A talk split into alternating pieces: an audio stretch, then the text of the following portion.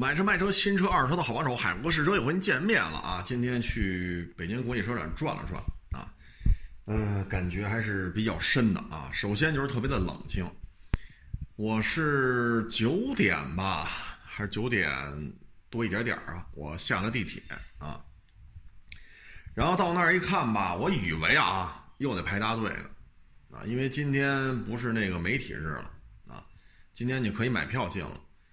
结果呢，我一看没什么人，啊，然后我一看这个门口那检票那儿，倒是排着队呢，排了七个人，我排第八个，然后也就不到一分钟吧，就就就刷身份证，这次穿的刷身份证啊，刷刷身份证就进去了啊，所以我觉得没有想象的那么热闹啊。再一个进展区之后吧，我逛了逛，哎，我发现这个展馆怎么这么少啊？后来我找了一个地图看了一眼。本届车展啊，参展商的数量、展区的面积都不太理想啊。然后媒体区有这个平台的领导啊，也是说跟我约了好几回，说一定去过去聊聊啊，这个见个面聊聊天啊。也去媒体区转了转，媒体区呢也是跟往年不一样了，今年呢也只有一些一线的吧。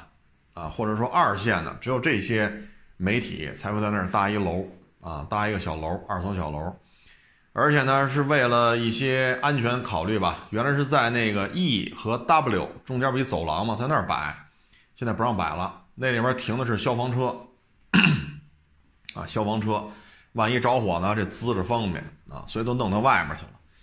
媒体区域也很少啊，然后你像纸媒这一届啊。我一家没见着，啊，一家没没见着，呃，当然我逛的也不全啊，可能也有我没看见，我转了有一半吧，转了有一半，但是感觉没看着纸媒啊，不论是报纸啊还是杂志啊，所以纸媒时代已经结束了。这届车展基本上就是互联网啊，不论是自媒体，呃，还是网站。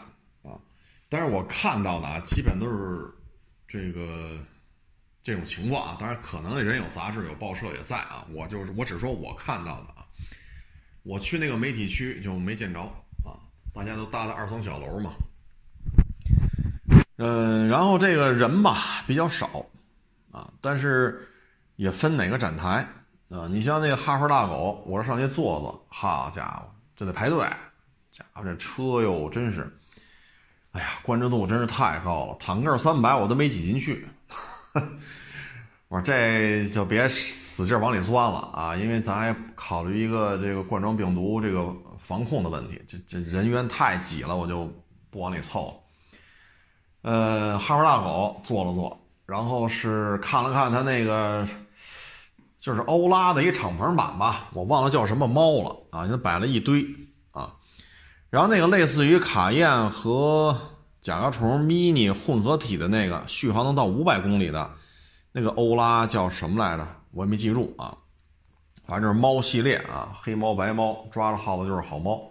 那辆我也没挤，我也没上去坐，为什么呀？太满了，好家伙！我时间有限啊，我就为了等这一辆车，我得等多长时间？所以那车就是人家都打开门嘛，里边坐着四个人，只能看一眼。关注度真高，啊，呃，那个那个有几个长城炮嘛，那就甭打算看了。好家伙，这只反正这车高啊，远远能看见一车顶，挤不进去。长城对面是丰田，丰田就特别冷清。我今天发一小视频发在微博上了啊，两个展台就隔一通道，这边就很冷清，那边好家伙。这边展台只要允许你上去坐的，你随便坐，哪辆车上去就有座啊。那边好家伙，你要想上去坐坐，你等着吧。反差太大，为什么呢？就是汉兰达、塞纳，它这换代产品没来，所以展台上摆那车基本就是四 S 店的车，也没有什么太新鲜的。好像是有一辆不是两辆概念车，剩下的。嗨，四 S 店是什么样，这就什么样啊！这还不能试驾，你要家门口四 S 店，你说试试凯美瑞是吧？试试这个 RAV4，那约好了还能试驾，你这展台上还是是不是？所以人特别少啊。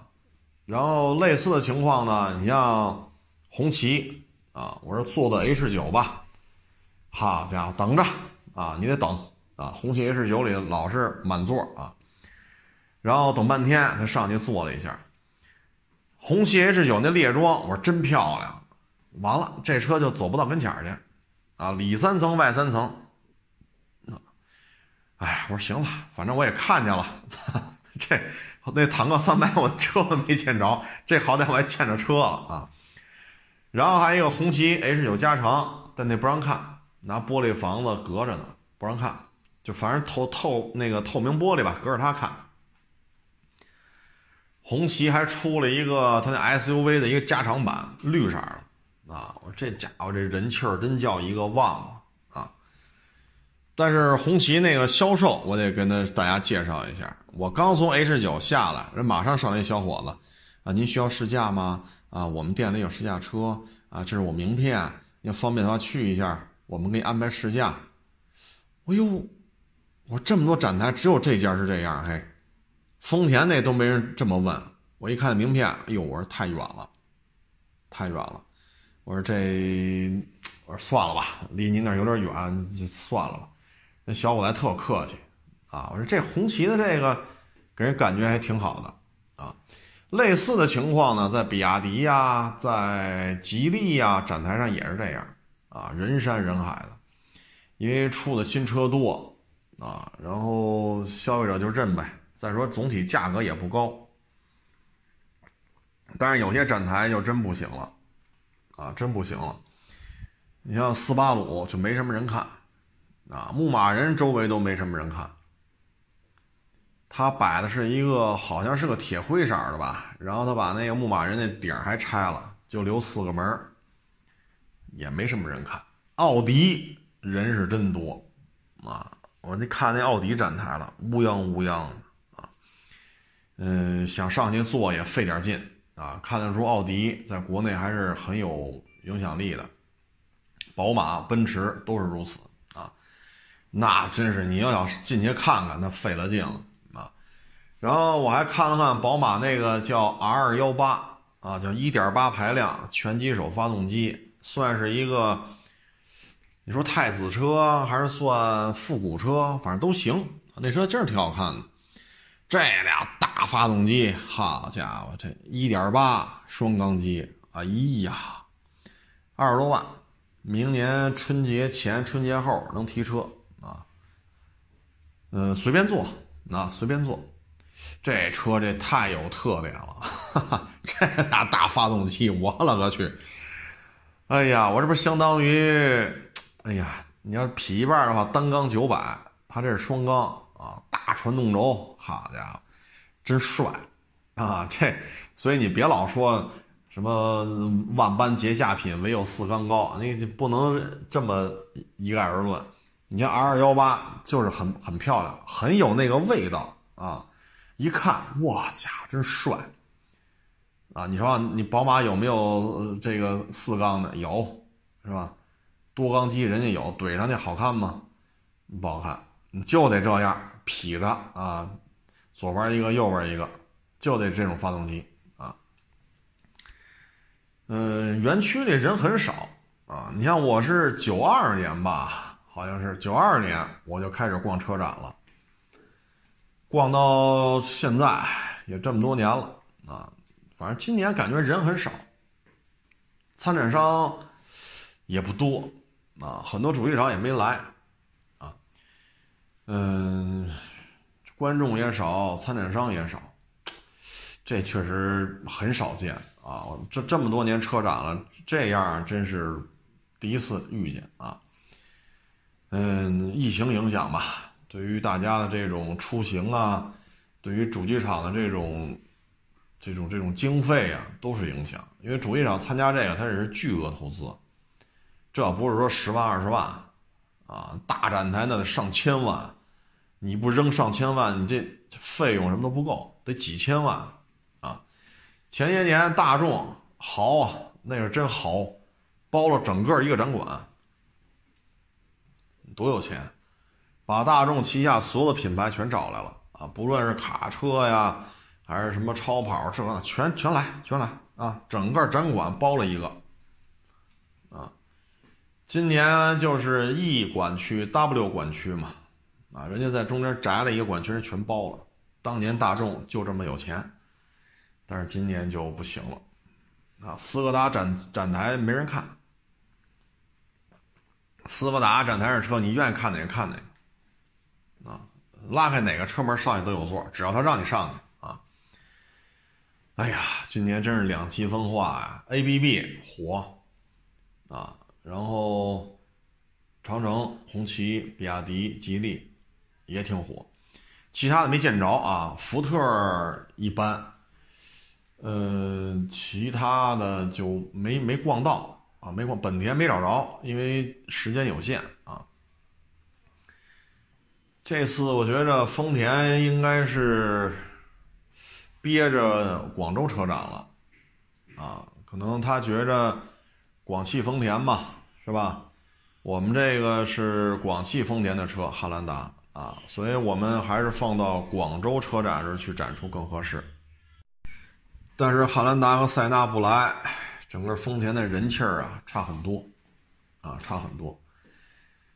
嗯，丰田可能认为这个时间节点吧，可能差点意思，因为可能汉兰达、塞纳的国产化的时间受疫情影响。可能耽误的比较多，所以他就不太愿意在这次亮相，所以直接导致整个丰田的报道力度非常之低，没什么新东西，好像是有一个俩概念车来啊。大 S 呢，好像是没，我听他们说啊，就第一天来了，然后就撤了，啊，可能是觉着，哎呀，这次大 S 在中国这边的反馈不好吧。啊，可能跟这有关系，所以大 S 就摆了一天就没有了，啊，嗯，奔驰人挺多，宝马人挺多，奥迪人也挺多啊，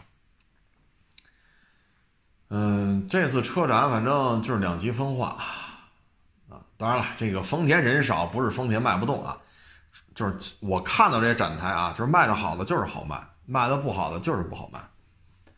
啊，所以你展台上人气儿就和你的销售状态是成正比的，啊，当然了，有一些例外，比如比亚迪销量是在下滑，丰田是卖的非常火，但是呢，丰田展台没什么人气儿，比亚迪展台人气儿特别多，这俩是例外啊。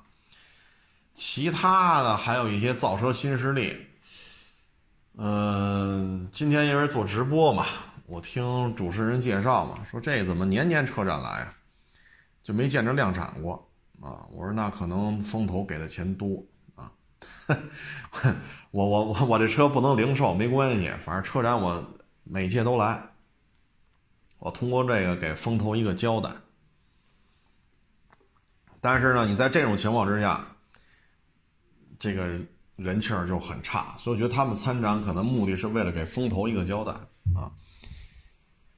嗯，然后今天也遇到了一些在主机厂干的。这个小兄弟啊，也聊了会儿，我就不说哪家主机厂了啊，是一个国企，啊，这个就不太乐观了啊。有些车型呢，直接项目就给砍了，砍了之后呢，研究体系呢就互相合并呀、啊拆解呀、取消啊，但是也不裁你啊，也不裁员，毕竟是国企嘛，啊，最后怎么谈的呀？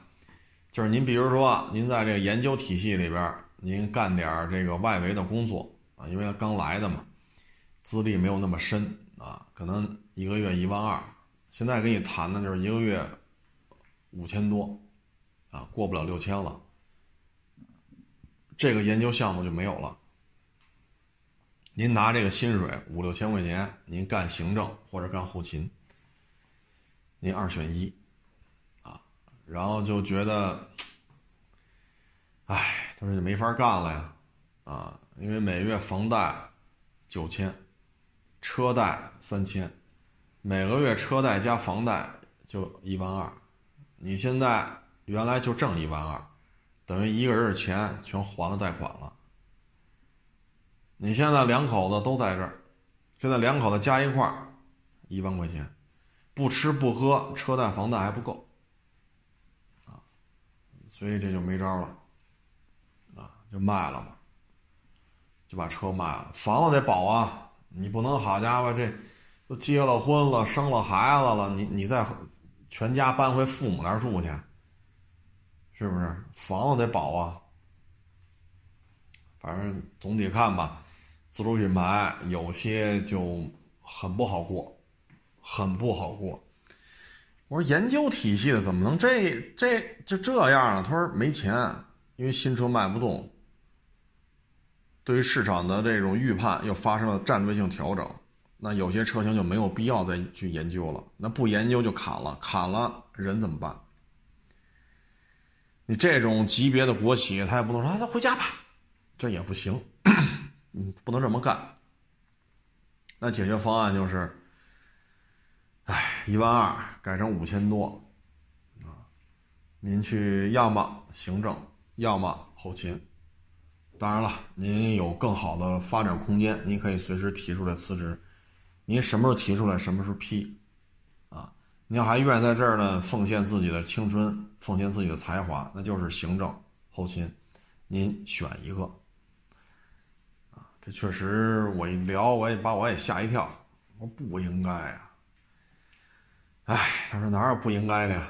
那就这样啊啊！他说像我们这个项目还行，啊，还是这个整个还是盈利的项目啊，所以后续也就愿意投钱跟进，所以我们这儿收入没问题啊，但是涨工资就别想了，去年就没涨，今年也没涨。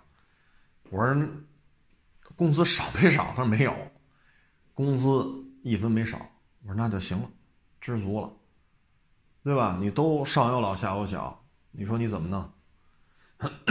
收入给你降这么多，这一下就麻烦了。两口子都在那儿干嘛？那你两口子加一块儿，你说你这点收入怎么办？啊，确实是比较根儿尬这个。媒体呢也是这样，这个 裁员。啊，所有的媒体都有裁员的这个任务，啊，所有媒体都有。你像有的呢，你比如说，你负责跟 这个像我们这些自媒体做对接的，但是现在很多自媒体呢不写稿了，不拍片了，啊，那你可能你一个人，你可能对接五十个作者，像我们这样的五十个，那原来呢，可能您这个平台上呢，可能有二百个。啊，二百个这种自媒体跟您这儿，因为他那平台也不大啊，平台也不大，没有那么多，然后就二百个自媒体，那需要多少人？需要四个人。现在呢，二百个自媒体里边有七十个不写了，稿不写，片不拍了，为什么？没钱，没有厂家给钱，他就，对吧？他也得生存，一味的跟这儿夸，一味的跟这儿骂，没有钱。夸或者是骂有什么用？所以现在就剩一百三十个自媒体了。那一百三十自媒体呢？每个人对接五十个，所以你四个人就得裁一个。裁一个之后，三个人应该是一百五十个自自媒体。但是这次车展再一联系一沟通，发现这又有十几家自媒体车展连来都不来。为什么呀？耽误功夫，舟车劳顿，一分钱不挣。所以在这种情况之下呢，他说可能还得裁，啊，那可能一百三都保不住了，就剩一百一十家了。一百一十家，一个人对接五十个自媒体的作者，那你还需要四个人吗？那就裁员呗。他说很有可能明年一月份就得裁下一半，就四个人得走俩，啊，所以你说媒体也在裁啊。有的媒体呢是这两三年一直在裁，所以有时候我站在这些二层楼嘛，都是临时搭的临时建筑，二层楼啊，媒体区，我就在这看，稀稀拉拉就这么点儿，这家也裁，那家也裁，这有时候我也真是，唉，所以这个就是这么一个现状。这次车展有些车型没来，其实也挺可惜的。你比如明锐没来，塞纳、汉兰达没来，嗯，这个对于人气儿来讲呢，确实弱化了很多，啊，嗯，反正主机厂日子也不好过，媒体的日子也不好过，啊，你说车商车商的日子也不好过。你像我们那儿做新车的很多，啊，有些做新车的大车行。三四十个伙计，现在就俩仨人了啊，其他人呢？其他人都走了。为什么走啊？不是说老板都给他们裁了，卖不出去。你卖不出去呢，还那谁还给你这干呢？你说我们那儿卖车底薪基本上就是两千，卖出一辆给你提多少？卖一辆提多少？那我们我们亚市边上那小平房。一千小几，一间一个月，就村里自己盖的那种，三层楼、四层楼就那种，一千小几。那你离我们这儿再往北，我不是快到北六环了吗？你到六环那边找去，可能七八百一间，但是离这儿就得几公里了，啊，那您一个月底薪就两千，这个月卖一辆，下个月卖一辆，没法没法生存。啊，没法生存，盒饭都吃不起，嗯，有些大车行真是眼看着就，原来火的不得了，好家伙，这一这院子里啊，恨不得几十辆车，然后三十多个伙计啊，卖车的、做物流的、上牌的，啊，有做网销的，啊，有展厅销售的，啊，财务、人力，好家伙。还有负责装饰的，可忙了。现在俩仨人，真真是太，这是一个产业链，很完整的，跟车有关的上下游周边全受影响，啊，嗯，反正确实差了很多，啊，我记得二十年前吧，呃。两千年零二零四零六，就那会儿去北京车展，我家那杂志社，好家伙，那报业啊，那真是绝对的大哥级的啊！那展厅那二层小楼那一豪华啊！但是你现在一看，好家伙，这这杂志还有没有都两说着啊！这报纸是不是都停了呀？所以今年一看嘛，收缩的厉害，就从上而下，不论什么级别的媒体，啊，不论什么级别的主机厂，收缩的都特别厉害。你像大众原来豪啊，一包一个展厅啊，你现在就是一展台，啊，那边一斯柯达，这边是一奥迪，但是大众的没找着。啊，就是只找到一汽大众、奥迪了，别的没找着，啊，反正就是东一堆西一堆了，啊，所以整个就是从上而下抽抽的厉害。然后昨天吧，还来了，啊，昨天还收了一台代步小车，我就不说什么车了啊。哎呀，这个车况啊，这个车况真是看完了也把我吓一跳啊。你看这车啊，就俩前翼子板，啊，五年车龄吧，那车五年车龄，前翼子板一共就俩，左边一个，右边一个，五年的时间，俩前翼子板换了三回，前杠换了四回，大灯换了仨，啊，然后我一看这个这个维修报告，哎呀，我说您觉得您这 您这。哎呀，我说您这车都哎，我说这东西车头也是够够辛苦的啊。您这后边原车漆，您车头也忒沧桑了，这个就差发动机没换一新的了啊。这就来了，就就批发了啊，快进快出吧，这东西没法摆这卖啊。然后今天又收了一个原车漆的啊，昨天收的原车漆的汉兰达二七。一一年的，就跑了五万多公里，全程电保啊。原车漆、原车玻璃、原车胎，就那前风挡买回来就菜了，啊，所以你光看这玻璃，你一看这就是原车的，但这前风挡确实换过，五万多公里，原漆、原玻璃、原胎，啊，全风挡除外。当然了，我不说你也看不出来啊。然后呢，今天是收了一个宝马三幺六 i 标轴的啊，嗯，一六年的四缸一点六标轴的，这车呢三万多公里吧，啊，三万多公里，嗯，也是全程电保啊。今天下午我从车展回了店里边，人家过来了。哎呀，也不容易，开了几十公里到我这儿卖车，也是真不容易。车因为公里数很短，保养的也挺好啊。缺点呢就是翼子板顶了一坑，顶了一坑呢，四 S 店呢给他答复什么？翼子板顶了坑就不能修，必须换。然后因为翼子板顶了坑，大灯也得换。后来我说你撞的时候，你这定损照片我也看了，这大灯没事啊。他说三月份必须得换。嘿，我家伙，这顶一小坑敲敲不就完了吗？对吧？敲平了，拿腻子一找平，再一喷漆不就完了吗？好家伙，就这个换翼子板，换一灯，啊，嗯，是这么一情况。人家车主也是真是不容易。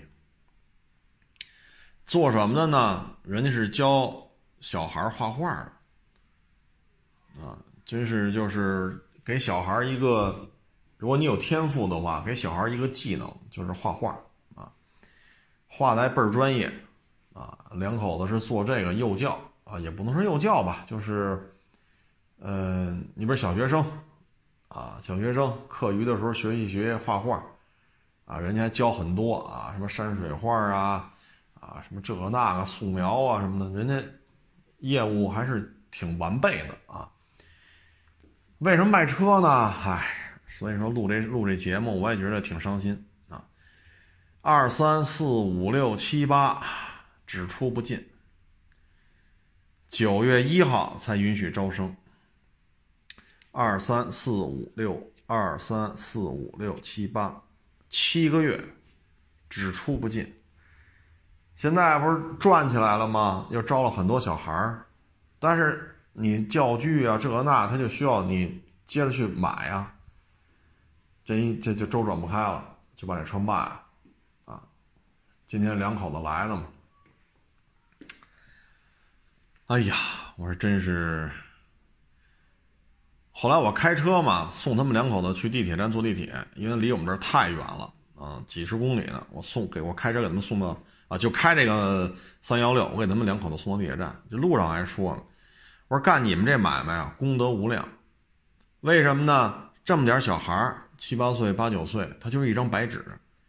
通过你们的这种、这种、这种教学，哎，小孩如果说啊，能够把这个画画的特别好，咱不说将来指不指着他挣钱吧，最起码让他对于画画这、这、这、这算是一门艺术啊，他有一个非常深刻的理解。对于这么大小孩来讲啊，对于艺术的了解多一些，我觉得这是好事我觉得这是一功德无量的事开车送他们，我就说这事儿。我说你这买卖，你做吧，没事儿。你做吧，没问题。因为我们家附近那个小学什么的，啊，我就问了问，啊，说今年新招一年级嘛，九一二一年级，一年级又比二年级多招了一个班，小孩又多了这么多。我这不好事儿吗？我说你们两口子就好好干吧。这个买卖我觉得是有发展空间的，而且它是属于。功德无量，啊！因为人小孩是一张白纸，你让小孩懂得了对于艺术这个非常直观的一个体会，什么叫艺术？啊，绘画在我看来就是个艺术啊！我觉得这挺好，但是真是，今年呀，就有些车收了啊，人车主跟我聊的这些事儿，节目里我都不能说，我怕把这节目给封了，这种。悲惨的东西啊，太多啊！所以你看，今天这车展一去，方方面面都是这样。你说上厕所排队没有啊？你去厕所吧，这厕你随便去哪个厕所，你一进去一看，一俩人说厕所里加上我有仨人，那就算多了。像原来逛车展得排队，好家伙，你说你想撒泡尿憋着排队，你现在这厕所都车去过车展都知道，这厕所都那么大，一个人俩人就这样。包括地铁站，我坐地铁嘛，那地铁也不挤呀。我一看，哎，怎么就这么点人下地铁吗？我说这不是国展吗？我说站台上就这么点人吗？这九点了呀，不应该呀。然后走到检票那儿，我发现啊，对，正常，是排着大队呢，排了七个人，我排第八个，就很快就进去了，真是太萧条了。啊，这车展真是太萧条了，唉，本田那个没找着，我说看看那个那个 C M C M 三百佛沙三五零，结果没找着那个展台，是没见着啊。然后看了一下报道的消息，这个 C M 三百是叫叛逆者吧？啊，是叫叛逆者三百是吧？这台车是国产。但是是以组装的方式，啊，那个佛沙，佛沙三五零应该是原装进口，但是这车要是本田的可不便宜啊，啊，至于那 R 幺八就算了，二十多万，我我也就是看看，这这这没到这个条件啊，二十多万买一摩托，咱没这个没这个兴趣，没这个爱好，你说花车花钱收车去，这这行啊。就这两天呢，也是来得快，走得也快啊，稀里哗啦也挺忙。嗯，金九银十嘛，买车的卖车的人确实也增加了一点啊。嗯，昨呃今儿啊，还有好多网友给我发这个交通事故啊，还有这个警察啊也给我发。那个警察呢是江苏的。啊，江苏的一个警察，他给我发微信，他就说嘛，他说听了我录的这个交通纠纷，这这几期他都听了。他说现在啊，因为他就交警嘛，他说每天呐，就这个电动自行车跟这个机动车，哎呀，哎，疲于应付。他就作为一个交警来讲，真是，就每天太多太多的电动自行车和机动车的这种交通纠纷事故啊。然后他说：“你看，这听您节目，这听不了了，这又得出去，又抓那个酒驾的去。然后一会儿你看抓回来了，给他抽血啊，这样的话吹就已经是酒驾了，再抽点血啊。反正听他一聊，确实啊，跟北京就是我我说的这情况差不多。现在事故科可忙了，非常的忙。”电动自行车多了这么多，机动车多了这么多，那很很很正常吧？同比例增加吧，对吧？你撞他，他撞他，他撞我，我撞你，那那就太多了。唉，至于说这个，还有网友跟我说有什么基金会，说能先行赔付，你去申请这个那，这种东西，唉，说什么好呢？有的呢说可以由交警出面申请，由保险公司先行赔付；有的说呢有这么一基金会可以先行赔付医药费；有的呢像十年前吧，当时交警也跟我说，他说没钱呀，撞得厉害了也没人出钱啊，就甭管撞的人就是肇事方抓着没抓着啊，跑没跑，就是没人出钱，医院也给治。这十年前交警跟我说的，啊，但是我觉得还是应该让保险公司是吧？您这一年几千亿、上万亿的保费收着，还是应该由他们来出面，因为他们有这个团队，他们有这个资金，啊，他们也有相关利益在里面，还是应该由他们去前置啊。你不要说让交警出面申请什么，你也不要说让这个基金会怎么怎么着。啊，还是应该由保险公司主动的往把业务前置，可能会避免很多人间的悲剧，啊，嗯，昨天还有一个律律师嘛，完了跟我说那个只能收百分之二十，多了都是法都是违法的。我就跟他说，我说您啊，一看就是学法律出身的，但是法律的条条框框，刑法、民法这法那法，那白纸黑字写的清清楚楚，都要能落实于实际，那这事就简单了。他他他做不到，您说呢？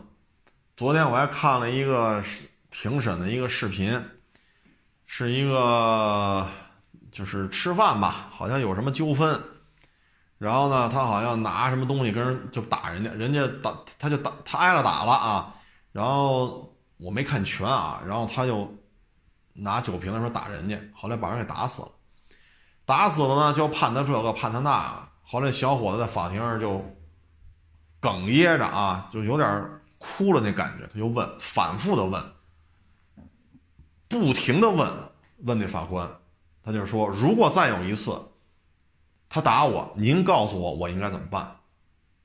反复的在问那个法官。那小伙子是哽咽着啊，不停的在问：“如果再有这么一次。”您告诉我，法官，您告诉我，我应该怎么做？就让他这么打，还是怎么呢？就怎么了，我就要判刑？怎么了，我就要正当防卫？我就什么都不弄就没事呗？打死我算了？反复的在问那法官啊，所以你说什么民法什么这那那这婚姻保护法啊什么？啊，合同法是吧？啊，道交法这有的是，白纸黑字写的清清楚楚。那你说怎么执行这东西？我看了庭审记录，看的我都难受。那问的问题我也回答不了啊！啊，我吃着吃着饭，人过来叮当五岁开始打，这这这都不清楚怎么回事呢？那你就怎么办？你还手，砰儿！我操，给他打死了。得嘞，我还得进去，没判我死刑就给我面子了。那我也得问呢，那您说怎么办呢？我让他打死我，我凭什么呀？我不让他打，一还手他死了，哪你说我哪想到会这样？要打我连蹬带踹上东西拽这个那个，我没死，我一还手他死了，然后我就得关进去。所以有些事情。没有办法用那白纸黑字往这套，没法套，套都套不了，啊，所以，唉，就是有些时候你你看跟警察聊，有时候警察也是很无奈的，那你说你说怎么弄？你像这个案子到这种地步了，你你说他要去问警察，问派出所警察，你说怎么办？那派出所警察怎么回答你？你让他打吧。你让打你就不会被判刑，那废话，把我打死怎么办？那警察说：“那你还手吧，正当防卫。”啪一还手，他打我这么多下，我没事我一还手死了。现在要判我刑，你派出所警察怎么办？那人派出所警察也没法回答你，你这事你没法弄。那你的解决方案就跑呗。那问题是在饭馆里，他他从外边冲进来，你怎么跑？他站在门口，你说你怎么跑？所以有些事儿真是，啊，你看完之后您是觉得挺挺难受。那小伙子真是反复的在问，就问这法官：“您说我应该怎么办？”这真是灵魂的拷问呢，啊，呃，说件正能量的事情吧。前两天石景山一辆公交车在八角还是八宝山呀，开到那儿的时候，车上一个乘客拿出刀砍人。现在北京公交车上，除了司机、司售人员，还有一个保安。那个保安就冲上去了，冲上去之后就跟那拿刀的这个砍人的这个，他已经把一个乘客给砍伤了。就拿刀这个，我们就叫他歹徒吧。啊，这名歹徒已经把一名乘客砍伤了，还要接着砍。这个车上的保安就冲上去了，跟他进行搏斗。巧了啊，真是巧了，不是？司机一脚刹车，赶紧开门往下跑，叫人，结果。不用打幺幺零了，为什么？巧了吗？不是，正好停在那个警务站门口，然后呢，警务站里边还有一堆特警。然后公交车一听炸了，我就喊杀人了，这个警察也跑出来了。然后司机下车喊啊，这然后警察呼啦上去就摁那儿了。但是就这么一小会儿，这个保安脑袋、肩膀、胳膊都被人拿刀砍了，啊，都被人拿刀砍了，缝了二十多针，啊，缝了二十多针。昨天吧，这个呃，公交集团开的大会。啊，给了这个保安，那当然看病费用你甭管了啊，肯定有人替你出，绝对不会让这保安再出医药费，这个您放心，没问题。然后给了他六万块钱，啊，作为他这个，这个这个就是怎么说呢？就是因为那个点儿啊，在车上坐公交车的呀，不能说百分之百吧，最起码一半以上都是老头老太太。看个病啊，买个菜呀，串个亲戚啊，遛个弯儿啊。结果你说这要是没有没有人冲上去，就这么拿刀砍来砍去的，是不是？司机赶紧停车，开着车门，让乘客赶紧往下跑。司机也下来去说打幺幺零，结果一看，好，就是警务站，这么多人喊救命，警察 也也觉得不对劲，都冲出来了，不用打了，直接上车摁那儿了。就这么一小会儿，你说这保安。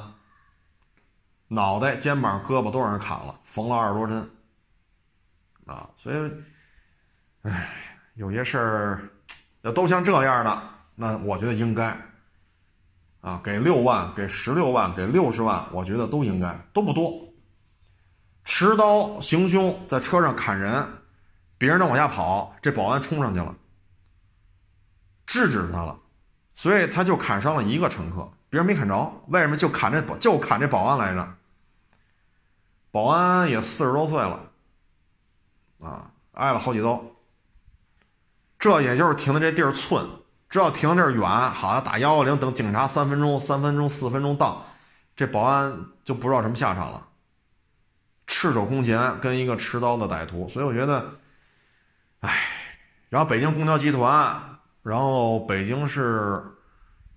是石景山分局还是市局啊？反正都在，然后说要给他申请见义勇为，啊，向这个市政府申请。我觉得这没问题，啊，你看这见义勇为，我觉得应该给，应该给，必须给，啊，六万、十六万、六十万，我都双手赞成，应该给啊。所以有些时候，你说这法律这个有些事情，你细化的问题，他没法儿啊，没法儿弄。所以那天那律师跟我说，我就说，我给他回复就是，我说你一看您就是学法律的，他有些呀，哎，真不是你能解决的啊。你可能咱们在二零二零年啊，可能大都市里边很多问题，他就应该这么处理，但你在。几年以前，或者若干年以前，在一些县城啊、地级市啊、乡啊、镇呢，你在这种，它就是这样，一点办法没有，啊，嗯，所以法治社会，法治社会嘛，它需要一个法治建设的问题，啊，遇到了什么问题就解决什么问题，这方面是法律空白，那就设立一个法律呗，针对这种事情，啊，所以我只能说。法治建设呀，任重而道远，啊，它需要一个漫长的过程。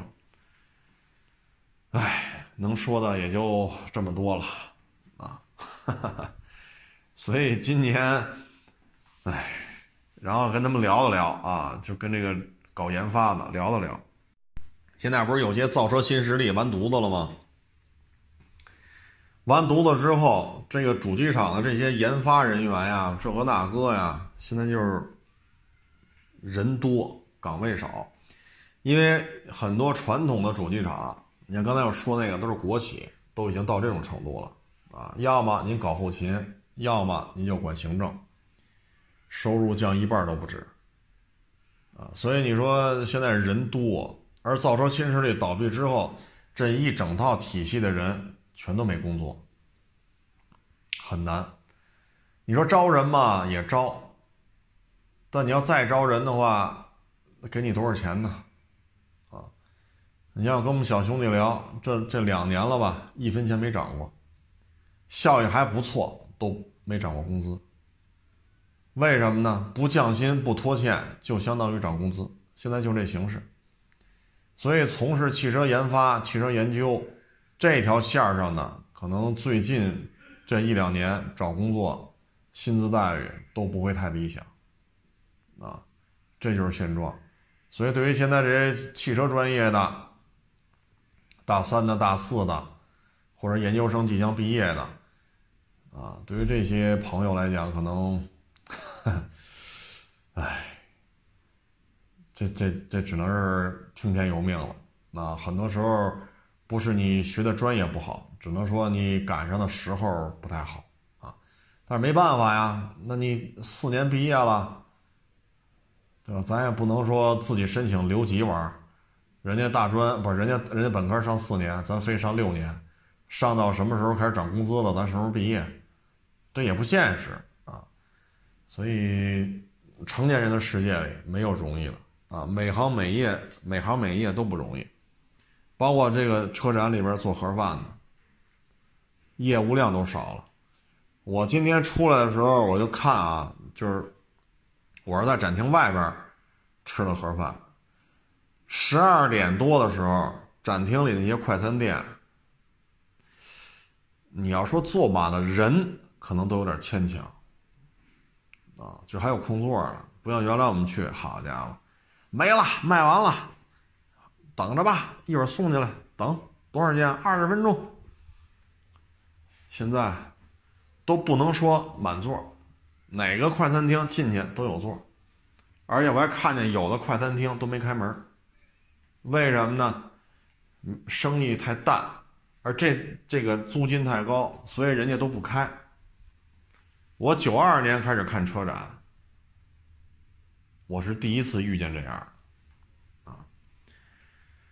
哎，干好自己的工作吧，啊，能不能有个好的结果，跟你好好不好好干也没关系了。现在，这这有些事儿，你说。哎，这我也不知道说什么好了啊！行了，各位，那不多聊了啊！谢谢大家支持，谢谢大家捧场啊！欢迎关注了新浪微博“海阔试车手”微账号“海阔试车”。